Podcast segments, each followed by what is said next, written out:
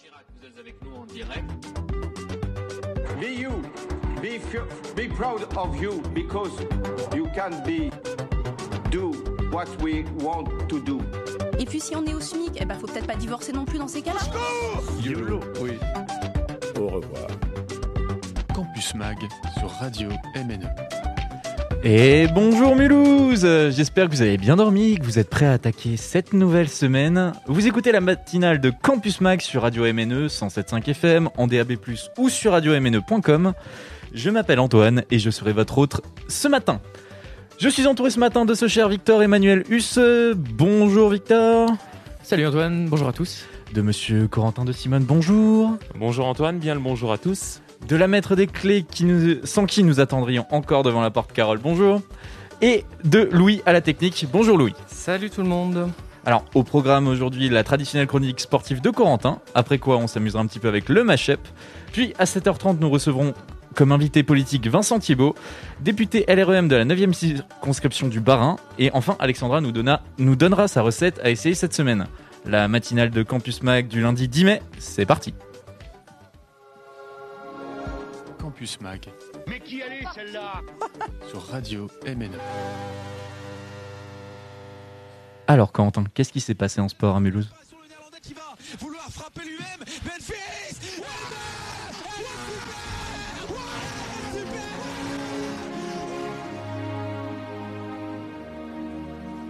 Les Mulhousiennes viennent de battre l'Ogre Canois, champion de France en titre 3-7 à 0.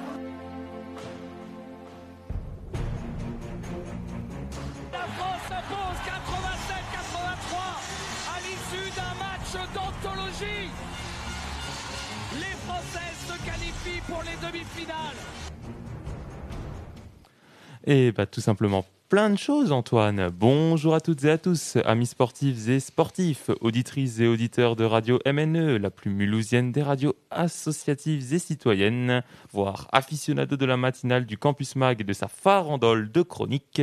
Soyez les bienvenus dans le sixième épisode de la chronique sportive du Bolwerk.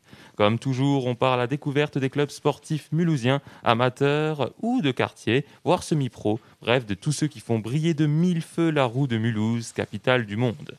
Et aujourd'hui, la saison étant prématurément finie pour nombre de clubs du fait de la pandémie, c'est déjà l'heure de la saison des transferts, notamment dans les clubs de basket bolverkiens. Partons tout d'abord chez les Panthères de Mulhouse Basket Alsace, club de basketball féminin fondé en 2016 en prenant la suite de la section féminine de feu le FCM Basket et dont l'équipe première et sa capitaine Claire Nussbaumer jouent en N2 et aussi ses matchs au gymnase de la Dolère, rue de Toulon à Bourtzwiller, BZ pour les intimes. Après le retour sur le banc de l'illustre Pierre Bilbao, grand technicien du basket orinois notamment passé par Fastat en N3, d'autres renforts sont venus garnir l'effectif mulhousien. Il s'agit notamment sur le parquet d'Amel Bouzena, formé à Mulhouse jusqu'à ses 15 ans, puis passé par Montpellier, les Flammes Carolo Ardennaises, le Basket Club Nord-Alsace, puis ces deux dernières années par Wittenheim en N3. C'est donc un retour aux sources pour Amel qui évoluera en défense au poste 1 et 2 pour la saison 2021-2022 chez les Panthères de Mulhouse qui jouent en N2 pour l'équipe senior.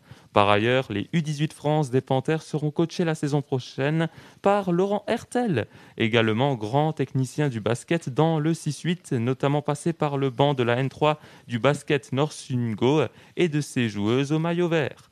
Laurent prendra alors la suite de la légendaire Valérie Burgarde Basso, qui après un demi-siècle consacré à la balle orange dans la cité du Bolwerk, entre les Panthères, Feu le FCM Basket Mulhousien et Feu le MBC, a pris la décision de prendre un repos bien mérité. À noter que Laurent Hertel fut l'entraîneur qui fit monter les Panthères en N3 féminine jusqu'en N2. Après avoir vu les transferts chez les basketteuses des Panthères de Mulhouse, place maintenant tout simplement au MBA, Mulhouse Basket Agglomération. En effet, une grande page de basket est en train de se tourner cette saison. Jean-Luc Monchot ayant décidé de quitter le club pour aller entraîner Kaisersberg. Jean-Luc Monchot, grand technicien, grand personnage du basket orinois, coach de basket depuis de très nombreuses années, qui décide de partir pour les vignerons. Ensuite, on peut aussi citer le départ de son entraîneur adjoint, Jamel Ben Abid, qui a également décidé de partir vers d'autres horizons.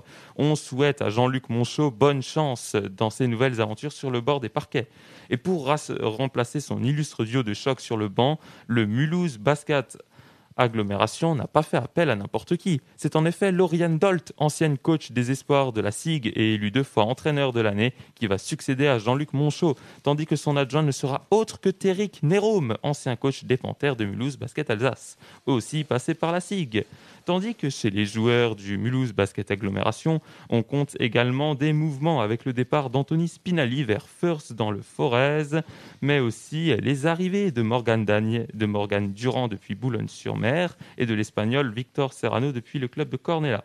On souhaite un bon courage au club de basket mulhousien et je vous dis déjà à la semaine prochaine pour cette nouvelle chronique sportive du Bolberg. Voilà, c'était le sixième épisode. Mais si vous êtes fan de sport, vous pouvez rester à l'écoute sur Radio MNE parce que ce lundi à midi 11, c'est la lundinale spéciale fort. sport. Eh ben merci Corentin et on écoute tout de suite les Berry Wham avec Give It Up.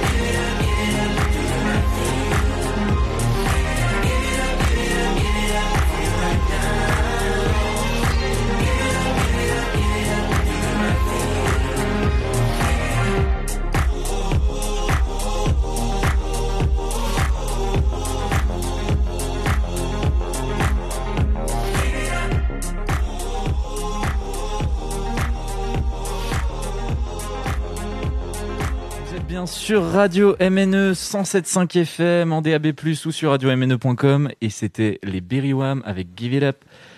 Et euh, vous écoutez la matinale de Campus Mag. Alors Louis, qu'est-ce que tu nous as préparé comme jeu ce matin? Et Oui, alors on avait fait un, blind test la semaine, euh, non même pas la semaine dernière, il y a, deux, semaines, il y a deux semaines, déjà beaucoup plus. Et, Et en donc, fait, je pense qu'on dit- était trop bon. On oui, c'est ça, fort, ouais. trop, vous trop avez fort. tout de suite trouvé les réponses. Et donc, je me suis dit, on va changer de style. Vous savez tous ce que c'est un mash-up. Corentin, tu sais ce que c'est Oui, Un mix de musique. oui Voilà, c'est bah, ça. toi, heureusement, heureusement que je te- moi je te l'ai dit hier soir. Non, c'est vrai, c'est plusieurs, c'est plusieurs musiques euh, mixées ensemble. Exactement. Alors j'en ai euh, neuf. Bon, on va faire, euh, on va en faire quelques-unes. hein. On va voir si on Ok, est bon ok, après, si on va faire les neuf. Et donc euh, il y a donc deux auteurs, enfin deux chanteurs, deux musiques, 0,5. Ouais, ouais, vas-y, arrête le suspense. c'est bon Allons-y. C'est parti. Première. Avicii, Wake Me Up. Ouais. Ah l'autre, tu trouveras jamais.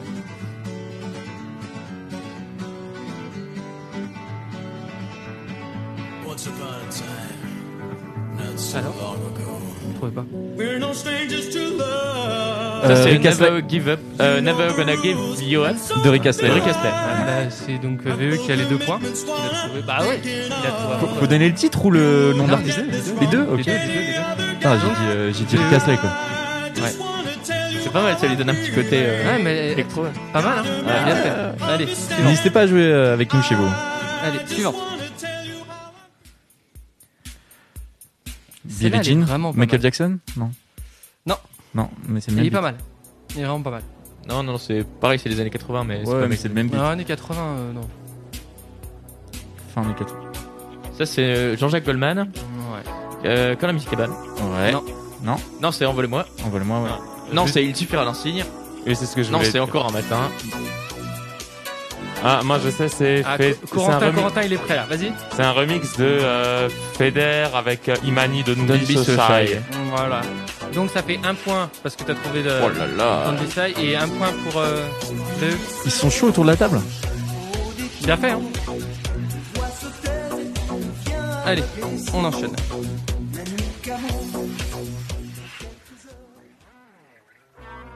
Ça, c'est euh, les Ghostbusters. Ouais. Ah, vous avez trouvé très rapidement. Bon, ça fait déjà un point pour toi. Ouais.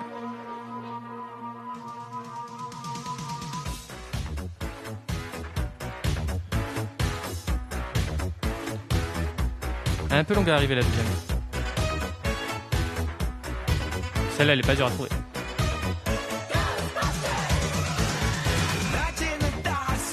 Euh, Vas-y, Psy vas-y, avec attends, euh, attends, Gangnam attends. Style. Attends, bon, ouais. Bon. Faut dire tout de suite, Corentin. Direct. Elle a un point pour Antoine et un point pour VE. C'est la vidéo la plus vue sur internet. Ouais, c'est la non, euh, ouais si euh, c'est la première vidéo à avoir dépassé le milliard de vues sur YouTube le 21 décembre 2012. Et ils sont à à peu près je sais plus. 3, 4. Je vous dis ça à la, à la fin de la prochaine musique. Merci, euh, Corentin. Euh, Antoine, pardon. Suivante. Euh, Ah oui, c'est. euh, Prayer in Sea de, euh, de Ouais, Hollywood and the and the Brick. Brick, hein. Ouais. T'as déjà, vous avez normalement déjà la deuxième derrière. Ouais ouais. Mais euh, je- Ah, c'est euh, c'est la Martin Cobel mais Solveig. Martin Solveig. Martin Solveig, Oh, ouais. il est Ah ouais. chaud. Euh, Et, et le titre Ouais, ouais. Intoxicated. Ouais. Ah, Ça fait alors euh, un point Antoine et 0,5 0,5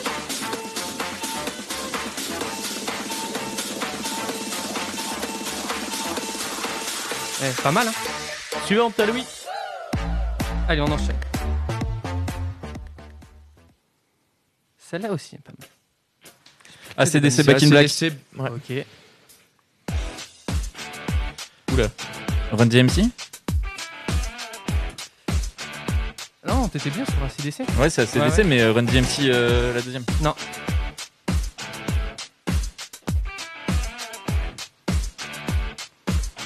Pareil, les thèmes sont un peu longs à arriver. Ah, je sais pas ce que c'est. Euh, Adele. Ouais, et laquelle? Euh, Rain- Rolling in the Deep? Non, c'est Skyfall. Non, non.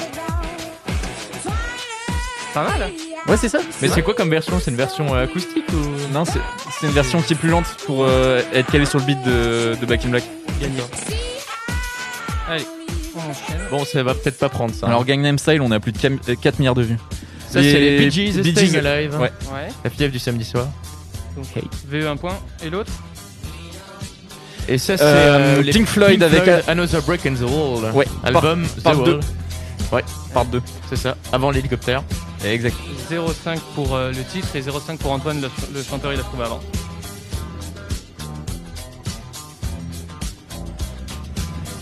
On continue? Vas-y, vas-y. Bah écoute, euh, vas-y, allons-y. toute façon, c'est moi qui gagne. Ça, c'est. euh, Ouais, je vois, c'est Europe euh, The Final Countdown. Yep. Un point VE. Oh là là là là. Ouh là Ouais, là. quand même. là. Ah, 86. il y a Ah du ouais, non, mais juste, Carré. juste le bruit. Non, c'est épique, je crois, le, Ouais, non, le label. juste le, le bruit de Et basse celle-là, par contre, elle est très compliquée à trouver, la deuxième. Elle commence déjà là. Je vous aide un peu. Ah. Ouais. Nirvana. Ouais. Nirvana avec. Ah ouais. euh, Le. Smell like Teen Spirit. C'est toi qui l'as dit Oh là là là là. Mais qu'est-ce que tu nous as trouvé encore? Ouais, je suis- je suis allé chercher loin. Eh ben, ça fait c'est- 0,5 Mais c'est toi qui as fait les mix ou t'as trouvé non, ça non, non, non, je trouvais ça. Je, je t'avoue que euh, le combo des deux, il est assez improbable. Et donc ça fait euh, 0,5, 0,5. Bah, il y en a un, c'est du rock et l'autre, c'est du grunge. hein, Bah, euh. euh, ouais, Europe, euh, ouais. C'est surtout pas du tout les mêmes époques. Ouais, mais tu vois à quel point on peut aussi mixer deux époques en Ah deux oui, non, mais- générations. Allez, dernière Euh, Snoop Dogg. Ouais. Et, euh, Antoine. et ce riff de piano, c'est Michel Ah, si. Berger. Michel La Berger. groupe, il est pianiste. Ouais. 0,5, 0,5. Bon, là, par contre, ça va pas ensemble, je suis désolé. Ah, encore, Ça, groove, hein, c'est- cool, hein, c'est pas mal. Autant les précédentes, je dis pas, mais celle-là. On enchaîne avec la musique suivante et on fera le. Je fais le total, je fais le calcul pendant la musique. Ok. Ok Et, Alors- après, et après, on aura qui comme invité? Vincent Thibault, député de la 9 e Alors, dis-moi, Vef. Dis-moi, Vef, tu sais ce qui s'est passé le 10 mai 81 Bah écoute, je crois que c'est euh, François Mitterrand qui gagne l'élection de président de la République. Mais on en parlera plus en fin d'émission. Exactement, mais c'était aussi la première répétition d'un tout jeune groupe français, Indochine. Alors, véritable pilier du rock aujourd'hui, euh, Nicolas Sirkis et sa bande fêtent aujourd'hui leurs 40 ans d'existence. Alors, euh, pour écouter, pour célébrer ça, on va écouter College Boy sur Radio MNE. C'est parti. Ici que ma vie ne sera pas facile chez les gens. Je serai trop différent pour leur vie si tranquille pour ces gens. I want to see you.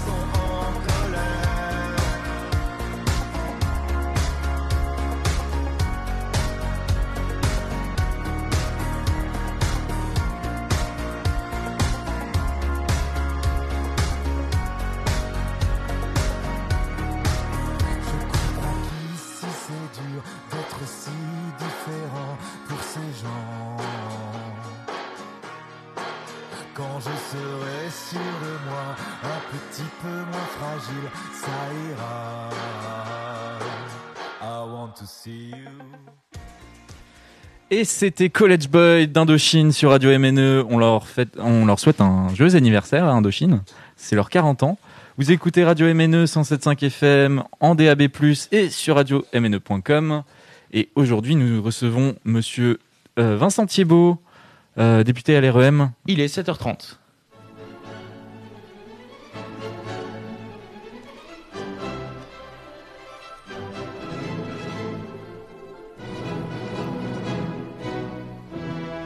Bonjour Monsieur Thiebaud. Bonjour. Merci d'avoir accepté no- notre sollicitation.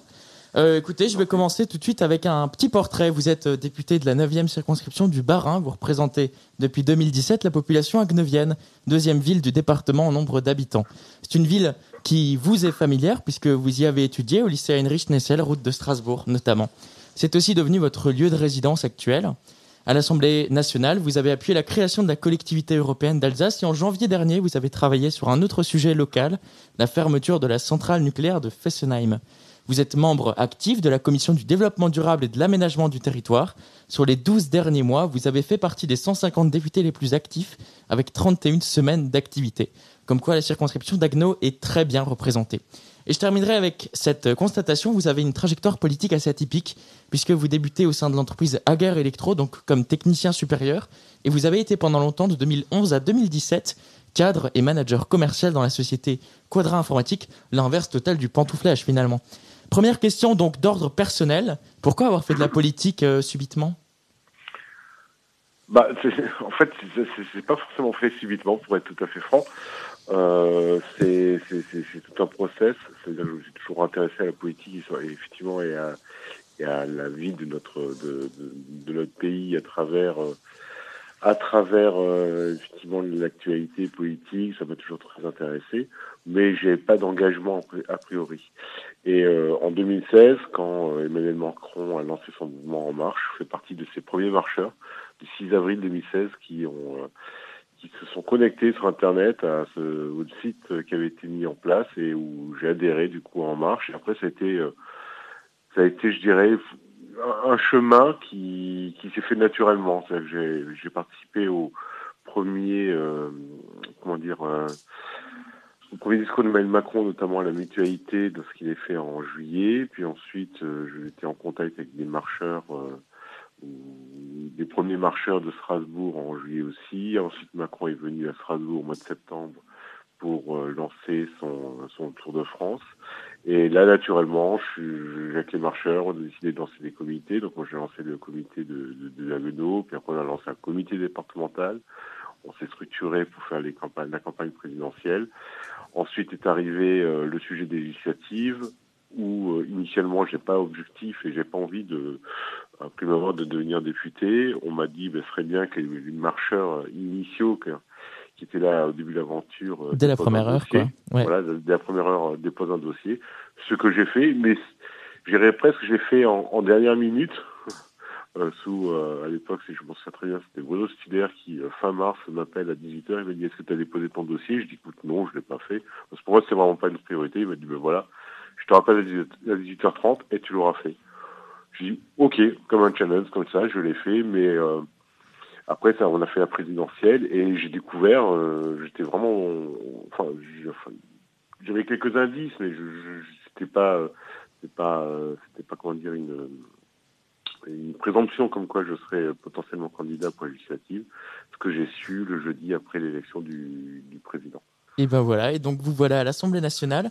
Euh, vous traversez la période de la crise, comme, comme beaucoup de vos collègues. J'ai lu que vous fonctionniez par, par demi-jauge, en raison de la, de la situation sanitaire, naturellement. Quelle est l'ambiance aujourd'hui à l'Assemblée nationale? L'ambiance par rapport à la situation est plutôt, euh, je dirais plutôt, plus, plutôt bonne en, en soi. On a su s'adapter, mais c'est vrai qu'il y a, euh, ça, ça change totalement de ce qu'on a pu connaître par rapport à une assemblée qui, on voit l'assemblée en fait comme une grosse fourmilière. C'est-à-dire que quand vous arrivez le mardi ou le mercredi, qui sont les deux jours forts de, de, l'Assemblée nationale, il y a du monde partout. Là, c'est vrai qu'actuellement, ben, euh, c'est euh, des collaborateurs euh, n'ont droit de venir qu'une journée par semaine. Je parle des collaborateurs euh, parisiens. Euh, au niveau des députés, ben, effectivement, comme on a demi-jauge, ben, on a beaucoup moins nombreux. C'est une ambiance euh, assez particulière. Puisqu'en fait, on reste- tout est mis en place pour respecter une distanciation sociale, même les endroits où on prend les repas. Et euh, chacun a une table avec espacé de, de, de, deux mètres. Euh, là où ça a été le plus compliqué, en toute sincérité, c'était au moment du premier confinement, Ouais. où euh, j'avais passé, euh, je faisais partie à un moment donné des députés qui étaient venus pour, parce que je vais continuer le travail législatif. Mhm. Et là, il y avait, c'était désert. C'était désert. Faut s'imaginer euh, l'Assemblée nationale où c'est des, y a 2000 personnes hein, qui pètent là en même temps. Et là, dans les couloirs, il y avait personne. On récupérait juste un sac avec les cultuels et on mangeait dans notre bureau tout seul. euh, euh, dans l'hémicycle, on était tous distants de, de 5-10 mètres. C'était ouais, vraiment une ambiance très particulière, très lourde. Donc ça a un peu changé aujourd'hui quand même. Bon, c'est bien, c'est un, un bon signe. Bon, on, s'est adapté, on s'est adapté. Après dire qu'on est dans une situation optimale, euh, non, mais malgré tout, on s'adapte et euh, je pense qu'il y a toujours eu cette volonté chez les parlementaires de, de- quel que soit le parti et quelle que soit la tendance à un moment donné, de se dire que continuer le travail législatif, continuer nos, nos- nos travaux, euh, c'est c'est notre devoir. Ça fait partie voilà de notre devoir, ce qui peut paraître pas grand chose par rapport à l'investissement de beaucoup de nos citoyens. Je pense aussi bien aux services de, de secours qui ont été quand même euh, qui ont été, qui ont été au front, à toutes ces personnes qui ont été présentes durant la crise, qui n'ont pas eu d'autre choix que d'être présentes pour pouvoir faire fonctionner le pays, pour, pouvoir, pour que les gens puissent continuer à s'alimenter. Voilà, mais ça c'est notre part et on la prend, euh, on la prend avec, euh, je dirais pas avec bonheur, je dirais au contraire avec la, la satisfaction d'être, de répondre aux devoirs. Sur vos, sur vos travaux, justement, le 4 mai dernier, vous votiez pour Oui. sur l'ensemble du projet de loi climat et résilience en, en première lecture, texte adopté en Tout grande majorité par vos collègues. Mhm. Euh, comment expliquez-vous ce, ce succès commun des votes? En fait, c'est un, c'est projet de loi qui, qui, qui est ambitieux malgré tout ce qu'on peut dire. Euh, moi, ce que je regrette, euh, souvent quand j'entends les détracteurs de, de, de ce projet de loi, c'est que tout le monde se focalise sur ce projet de loi comme si cette- loi était l'alpha et l'oméga de toutes les actions qui ont pu être faites sur, euh, sur, le, sur le climat, pour le, enfin, sur la défense du climat ou pour l'environnement. En réalité, cette loi n'est qu'une partie de l'ensemble des actions euh, en fait, elle vient, elle vient renforcer tout un ensemble de mesures qu'on a pris depuis trois ans et des mesures qui sont fortes. Hein, je veux dire, voter la fin des voitures à énergie fossile, mais là dans la loi, on a rajouté des camions, des véhicules électriques, tous les véhicules en fait pour 2040. On est d'accord à 2040 en France, nous n'aurons plus de véhicules à- d'énergie fossile, c'est-à-dire diesel ou essence. C'est ambitieux, hein, c'est demain, c'est dans moins de 20 ans. Euh, sur la rénovation aussi énergétique, où on avait déjà mis des choses en place, mais là on s'est non seulement on s'est donné des objectifs, mais mieux que ça, on s'est donné les moyens de les atteindre. Et c'est ça qui est vraiment intéressant dans, dans, la méthode et dans cette loi, c'est que souvent, on le voit, euh, l'État se fixe des objectifs à travers des lois ou, ou des plans, et souvent, c'est comment on atteint ces objectifs. Et je prends l'exemple, je prends toujours l'exemple des néo- néonicotinoïdes pour les betteraves. Quand on pense que la loi a a été votée en 2016, euh, l'interdiction de droit à dérogation, ben, en fait, on s'est rendu compte, six mois avant le- la, la- la mise en œuvre définitive de la mesure, ben, six mois avant qu'on n'y arrivait pas. Donc, ça montre bien qu'on a, on a un vrai sujet, sujet sur le suivi et sur les moyens qu'on se donne pour pouvoir atteindre des objectifs. Et c'est ce qu'on a fait avec cette loi climat, je pense que qui, est- qui, qui est un vrai changement de paradigme. C'est ce qu'on a fait aussi à travers, euh, notamment en se, dotant pardon, d'un outil de mesure de notre euh, budget. C'est que tous les ans, on se, on, se- on évalue le, le- le- donc le budget que- Oui, de, de l'année suivante. ouais, voilà, et qu'on évalue son impact environnemental. C'est-à-dire que voilà, tel crédit, tel budget, mais c'est en faveur ou pas, soit pour le climat ou pour l'environnement. On est le premier au pays au monde à l'avoir fait. Qu'on a, on a une vision chaque année des mesures qui sont votées, si elles sont favorables ou pas favorables par rapport, euh, par rapport aux objectifs que nous sommes fixés, soit en baisse des gaz à effet de serre ou pour l'environnement. Par rapport à c'est quelque chose d'amplifié. Oui. quelque chose en, en cours, oui. Pardon, je vous coupe. euh, mais par rapport à, à cette euh, loi climat, euh, vous êtes loin des propositions initiales proposées par, par les citoyens, missionnées par la Convention citoyenne pour le climat. Pourquoi avoir modifié le texte proposé?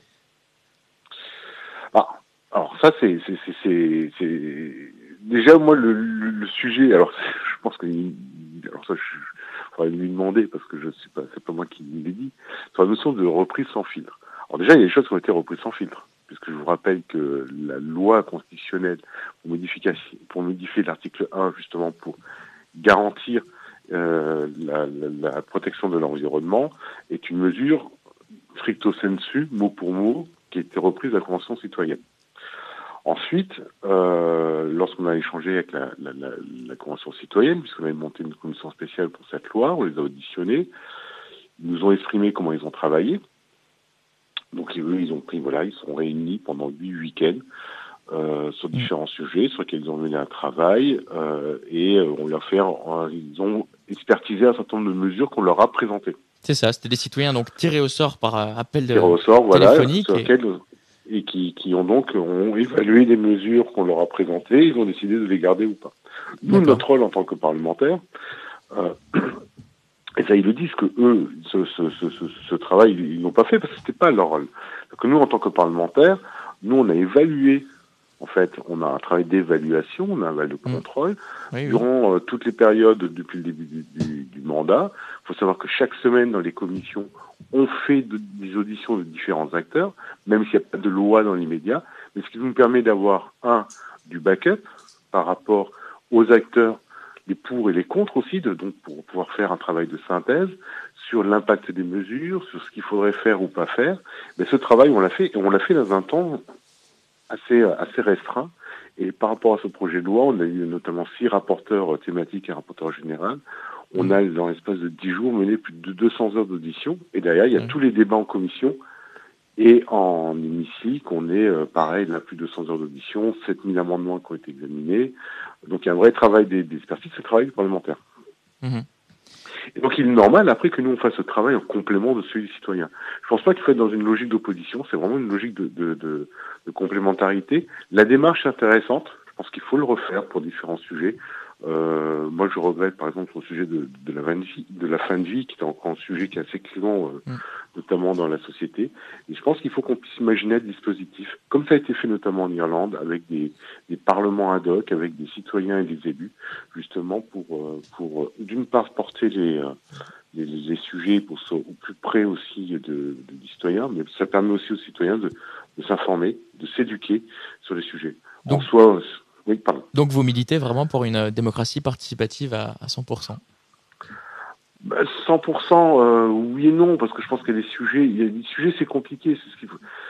Je pense qu'il y, a des- il y a des sujets de société qui, sont là sur, euh, de- sur lesquels on peut le faire. Après, il y a d'autres sujets qui sont des sujets d'expertise ou sur lesquels c'est compliqué de se, de, se positionner, euh, dire oui ou non pour, sans avoir fait un travail au préalable de, de, de préparation, d'audition, de réflexion.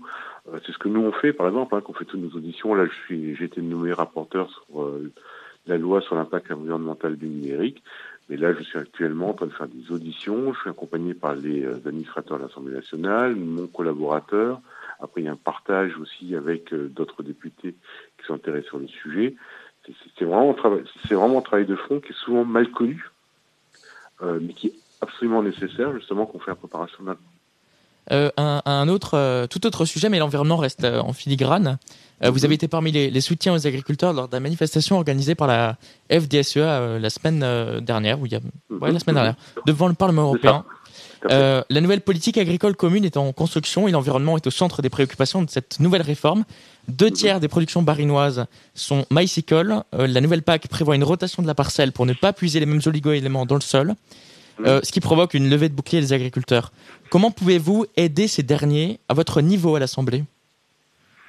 Bah, déjà, c'est- comprendre les problématiques des agriculteurs alsaciens. Euh, ça, c'est déjà faire transmettre qu'aujourd'hui, effectivement, on a un territoire bien particulier. Un, on a un territoire qui est très dense. Ça veut dire que le foncier euh, agricole est toujours en confrontation aujourd'hui avec le foncier pour pouvoir faire des logements, des, des- ce qu'on doit faire pour les collectivités, et, mais aussi par rapport au, au développement économique. Donc déjà, c'est une vraie confrontation. Hein, on, le voit entre ces trois secteurs d'activité. Du fait de la densité du territoire. On a aussi une agriculture, on a beaucoup de de- d'exploitations, de, petites exploitations. Euh, donc il y en a qui font du, du, maraîcher. Euh, effectivement, après, il y a certains, notamment ceux des betteraviers, qui aujourd'hui, au vu de la particularité aussi des sols, de la nature aussi euh, par rapport à la gestion hydraulique de- de- de- des sols et de l'Alsace, faut- les, les betteraviers font souvent du, maïs. Or, c'est vrai qu'aujourd'hui, euh, si euh, les, la réforme de la PAC a, venait se mettre en œuvre stricto sensu comme il pourrait, pour- sachant que pour l'instant, rien n'est voté, rien n'est décidé, euh, sujet de relation, parce qu'il peut y avoir des dérogations, mais ça inquiète les, les agriculteurs alsaciens parce que change le modèle. Après, euh, moi, ce que j'ai fait notamment, pas plus tard que hier, on a eu un contact avec euh, les agriculteurs et les conseillers de- d'Emmanuel Macron, c'est signaler aussi tout ce que fait l'agriculture alsacienne pour le climat et pour l'environnement. Et euh, moi, j'ai toujours été impressionné par leur implication. Ils n'ont pas attendu qu'on fasse des lois. Aujourd'hui, notamment sur la gestion de l'eau, ils vont déjà très loin. Ils ont pris conscience réellement euh, aujourd'hui, parce qu'ils en ont besoin aussi en termes d'image, euh, ben, de montrer que aussi ils sont en faveur de l'admirateur. faut pas oublier que l'agriculture crée de la photosynthèse.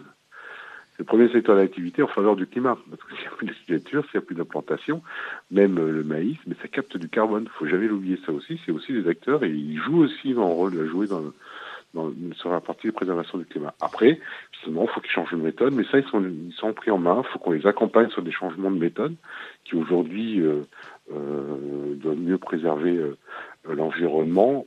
Mais en toute sincérité, ils sont très volontaires sur le sujet. Et puis on a aussi des jeunes agriculteurs, des jeunes Qui reprennent euh, les exploitations. qui reprennent les Euh, exploitations, je termine- qui aiment ce métier, pour qui ils sont sensibles. Oui, voilà. Je termine sur un dernier point d'actualité. Euh, Oui, prie. comment sentez-vous les prochaines élections départementales régionales? Vous êtes vous-même sur euh, la liste de Brigitte Knickert, Mhm. qui est une liste non étiquetée euh, LREM. Euh, comment Mhm. va s'en sortir euh, votre parti?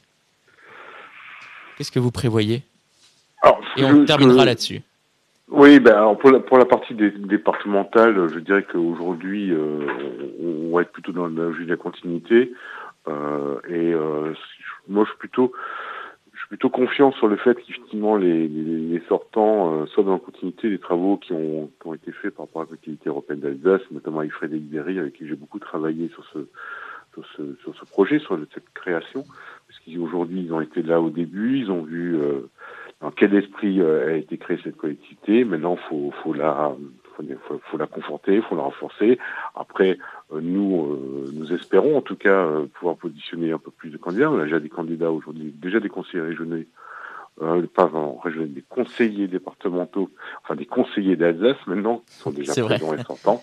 Oui. Donc euh, maintenant, on espère en avoir, euh, en avoir plus. C'est l'objectif d'ailleurs qu'on s'est euh, s'est fixé, euh, même si on, on est tout en étant réaliste et pragmatique. Sur le sujet des régionales, aujourd'hui, on va voir une vraie, un vrai débat de confrontation d'idées, d'approches. Euh, moi, j'ai, effectivement, je suis sur la liste de Brigitte parce que même si j'avais pas, j'avais pas d'ambition en fait au départ de vouloir aller sur le sujet des, des régions. Euh, Brigitte m'avait fait part effectivement de Brigitte Nickert m'avait fait part de, sa volonté d'y aller, de m'expliquer pourquoi elle voulait y aller, ce qui s'inscrivait dans la, dans, dans la continuité de ce qu'on a fait autour de la collectivité européenne d'Alsace. Ça veut dire ce qu'on a fait dans le sujet de la différenciation territoriale pour répondre à la nécessité du territoire, mais pour le porter au niveau de la région. Et avoir une région qui n'est pas dans une logique d'une gouvernance centralisée, qui n'est pas dans une logique d'une, d'une comment dire, d'une gouvernance uniforme, dans une région qui sache accompagner les, ré- des territoires. Oui, Et oui, ça, je pense que la, c'est, la véritable approche, voilà, la véritable, la véritable approche qui peut se différencier par rapport, euh, par rapport à, à la région, à la, enfin, à la gouvernance actuelle de, de la région. Et je prends, pour exemple, notamment les Stradettes, qui sont des schémas. Le euh, dernier, vraiment le dernier. Ouais, le dernier. Ben, aujourd'hui, on voit que le Stradet, moi, sur mon territoire à Guenot, on a les mêmes objectifs que la Meuse. Et oui, bah oui, Alors qu'on a deux territoires qui n'ont strictement rien à voir. c'est vrai. D'ailleurs, c'est assez surprenant parce que je sais qu'il y a des élus qui ont contesté ça aujourd'hui, qui se retrouvent sur, sur la liste ailleurs. Mais je, Je- pense que ça va être un beau débat d'idées. Voilà. C'est vrai. Merci, merci d'avoir répondu euh, à, à mes questions, monsieur, monsieur Thiebaud. On se quitte là-dessus. Passez une belle journée. Oui, et j'en profite pour souhaiter un joyeux anniversaire à Indochine, ça ne me rajeunit pas. Ça me rappelle les souvenirs. Bah écoutez, merci. Merci à vous, portez-vous bien surtout. Merci. Merci beaucoup. On s'écoute tout de suite. Thérapie Taxi était 90. Il faisait chaud hier. Il a fait beau, ça sentait l'été. Alors voilà, cette saison.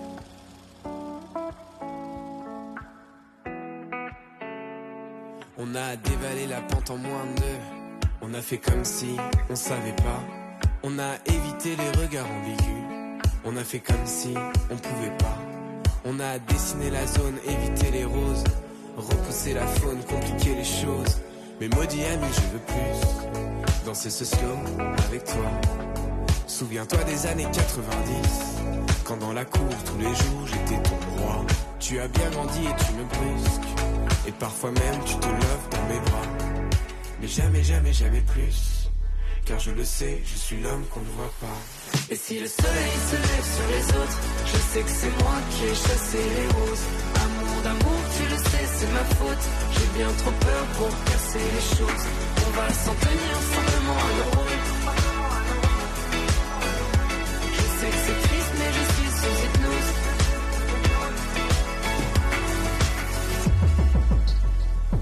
Tu as décidé des règles en fin de jeu. J'étais teenager, amoureuse. Puis le temps s'est écoulé en moins de deux. Fini les années délicieuses. Maudit ami, je veux plus danser ce slow avec toi. Souviens-toi des années 90, quand dans la cour tous les jours t'étais moi. Et si le soleil se lève sur les autres, je sais que c'est moi qui ai chassé les roses. Amour d'amour, tu le sais, c'est ma faute. J'ai bien trop peur pour casser les choses. On va s'en tenir simplement à nos rôles. Je sais que c'est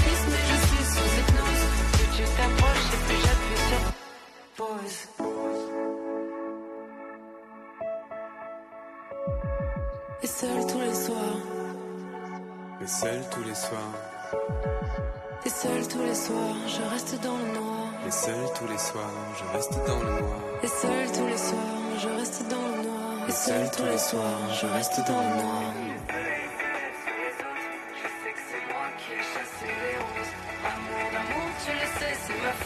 J'ai bien trop peur pour casser les choses. Et si le soleil se lève sur les autres, je sais que c'est moi qui ai chassé les roses. Amour d'amour, tu le sais, c'est ma faute. J'ai bien trop peur pour casser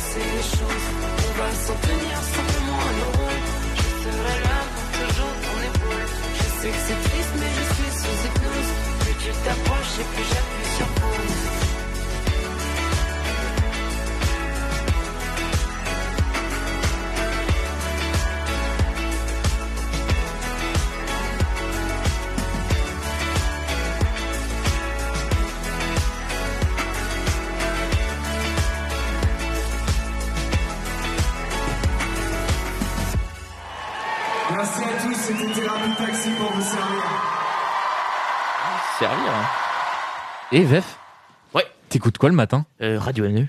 Ah ouais, Radio MNE, 107.5 FM, DAB+, radio-mne.com. Et c'était Été 90 de, Thérapie Taxi, un titre qui figure sur l'album Rupture de merde, paru en janvier et qui, comme son nom l'indique, annonce la séparation du groupe après une toute petite carrière de 3 ans, mais qui aura su faire vibrer notre cher Noumatrouf, la laiterie et Eh oui. The Rock. Ah, Alors, Belfort. Vous écoutez la matinale de Campus Mag, Radio MNE 107.5 FM, DAB+, et sur radio-mne.com. Et je sais pas vous, mais euh, moi je me dis que le 10 mai 81, il s'est passé quelque chose. C'est vrai. Il y a 40 ans, jour pour jour. Alors, personne n'était né autour de la table, moyenne d'âge 20 ans. Mais euh, on pouvait voir à la télé des traits dessinant le président de la République. Ça donnait ça. 5, 4, 3, 2, 1. François Mitterrand est élu président de la République. Celui qui en parle le mieux, finalement, c'est François Hollande, très ému à l'époque. François Mitterrand se découvre? Euh, Il y a des clameurs, il y a des cris, et il y a des pleurs. Et moi, ce qui m'a touché, ce sont les larmes qui ont coulé chez les, sans doute les plus anciens qui, avaient consacré une grande partie de leur ému. vie à, à la gauche, dans l'espoir qu'un jour elles, elles viennent au, au pouvoir et que Non, mais il y croyait, il y croyait. On sent beaucoup de tristesse. puisse devenir président euh, de la République. Et oui, bah merci François euh, Hollande. Donc c'est une euh, date qui reste gravée dans l'histoire de la Ve République parce que c'est la première fois, il vient de le dire, que la gauche arrive au pouvoir. Et dès le 21 mai, pour le coup, c'est donc immédiat. Un vaste chantier s'annonce pour ce nouveau septennat. Des mesures sociales d'envergure nationale sont à l'agenda. Et la mesure la plus emblématique qui marque un réel consensus au sein de la classe politique, c'est celle de Robert Badinter, mise en place dès la session au pouvoir. Il déclare à la tribune de l'Assemblée nationale J'ai l'honneur, au nom du gouvernement de la République, de demander à l'Assemblée nationale l'abolition de la peine de mort en France. Ce qui marque un vrai consensus de la classe politique à droite, à gauche, chez les communistes, chez les frontistes qui existaient déjà. Euh, maintenant que le cadre est posé, je vais vous parler plus en détail de François Mitterrand, l'homme du jour. Pour le coup, il arrive à l'Élysée à Tonton 65 ans. C'était un- une autre époque que celle d'aujourd'hui. Président était perçu comme une fonction suprême, un honneur presque, qui marque l'apogée d'une carrière. Je ne dis pas qu'aujourd'hui ce n'est pas le cas, mais l'actuel manque un peu de bouteille à mon sens. Ce qu'avait Mitterrand, c'est incontestable. On ne va pas dire qu'il a tout fait, mais il a un parcours politique hors norme. Attention, je me lance. Il est député sous la 4ème République de 46 à 58, avec un passage furtif dans quatre ministères. Les ministères des anciens combattants et des victimes de guerre de novembre 47 à juillet 48, de la France d'outre-mer entre juillet 50 et juillet 51, de l'intérieur juin 54 à février 55 et de la justice. Il incarne, et je pèse mes mots, la fonction de garde des Sceaux de février 56 à mai 57. Ensuite, en avril 59 jusqu'à décembre 62, sous la cinquième, il est sénateur, puis président du Conseil général de la Nièvre, de mars 64 à son élection en mai. Fonction qu'il combine avec député de décembre 62 à mai 81. Parallèlement, il est maire de Château-Chinon, les amateurs de bon vin comme moi connaissent bien. Entre 59 et 81, tout ça sous l'étiquette de la gauche, enfin ça s'appelait UD, UDSR, CIR, PS. Il est président de la, Fédération de la gauche, d'ailleurs démocrate et social, de décembre 62 à novembre 68, et premier secrétaire du PS de juin 71 à janvier 84. Jospin suit à ce poste avant d'accéder à celui de Premier ministre pour le coup. Voilà maintenant que vous connaissez le cumul des mandats interdits depuis, je pense que vous avez compris pourquoi. Je vais m'intéresser à l'homme en question en laissant la politique de côté. François naît en 1916 à Jarnac. C'était vraiment une autre époque. Il grandit dans une famille bourgeoise catholique. C'est le cinquième enfant d'une fratrie de huit. Il a trois frères et quatre sœurs. La famille a l'électricité dès 1922, un réel luxe pour l'époque. Il reçoit une éducation dans un collège privé catholique et est admissible au premier bac, mais échoue à l'oral. Il fait donc en 34 un baccalauréat littéraire. Parallèlement à ses études de lettres, il suit aussi des cours à la, fac de droit de, Paris et à l'école libre des sciences politiques. Diplômé en 37 de cette dernière, il est aussi euh, en droit public et en lettres, donc euh, triple diplôme. C'est même pas une double licence, c'est mieux qu'une double licence. Il était un temps critique euh, littéraire pour l'écho de Paris, mais la guerre éclate et il est mobilisé sur la ligne Maginot dès 1939. Il se fiance avec euh, Marie-Louise Terrasse en mai 40, ceux qui iront, euh, elle, euh, rompt avec lui en, janvier 42 pour un comte polonais. Bon, je sais pas si elle a bien fait. Euh, il épouse la résistante Danielle Gouze, sa femme officielle, en octobre 44. Vous, vous allez voir pourquoi je dis officielle, parce que là, l'union tient. Ils ont ensemble trois fils, Pascal, mort à deux mois, Jean-Christophe, né en 46, et Gilbert, né en 49. C'est le dernier que vous connaissez certainement le mieux, puisqu'il était maire de Libourne de 89 à 2011, cumulé avec député de Gironde de 81 à 2002. Ça me rappelle quelqu'un, tiens. Et Mitterrand a aussi une fille, Mazarine, née en 74 d'une relation extra-conjugale avec la conservatrice de musée Anne Pinjot. Il la reconnaît devant notaire en janvier 84, donc le 10 mai il y a 40 ans, il ne l'avait pas encore reconnue. Mais c'est peut-être pas tout, les enfants cachés surgissent. Arvan Forsn, un Suédois né en 88, sa mère était journaliste. Voilà, je pose ça là. Pour faire écho Eh au poème de Lamartine, François Mitterrand était aussi un papillon. C'est cette image qui entache toujours la postérité du président. J'ajoute aussi que dès 81, on lui diagnostique un cancer de la prostate qu'il minimise et cache à la France. Il meurt quelques mois après son deuxième septennat. Et voilà, François Mitterrand. Merci euh, Victor Emmanuel. Et merci à nos chers auditeurs de nous avoir écoutés jusqu'au bout. Merci également à Alexandre Popov, inventeur du récepteur radio, à Giuliano Marconi, inventeur de la première émission télégraphique audio, et à Gustave Eiffel qui a permis, grâce à sa tour, la création de la première station de radio, Radio Tour Eiffel, dont on fête cette année les 100 ans.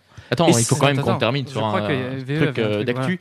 Le député Lambert, cette semaine, a fait parler de lui. Ah Vous oui, allez voir mais- pourquoi. On va faire très rapidement parce qu'après c'est la fin. Non, c'est pas encore. Non, Non, mais- pardon. mais- non, il s'est planté le bouton. Voilà.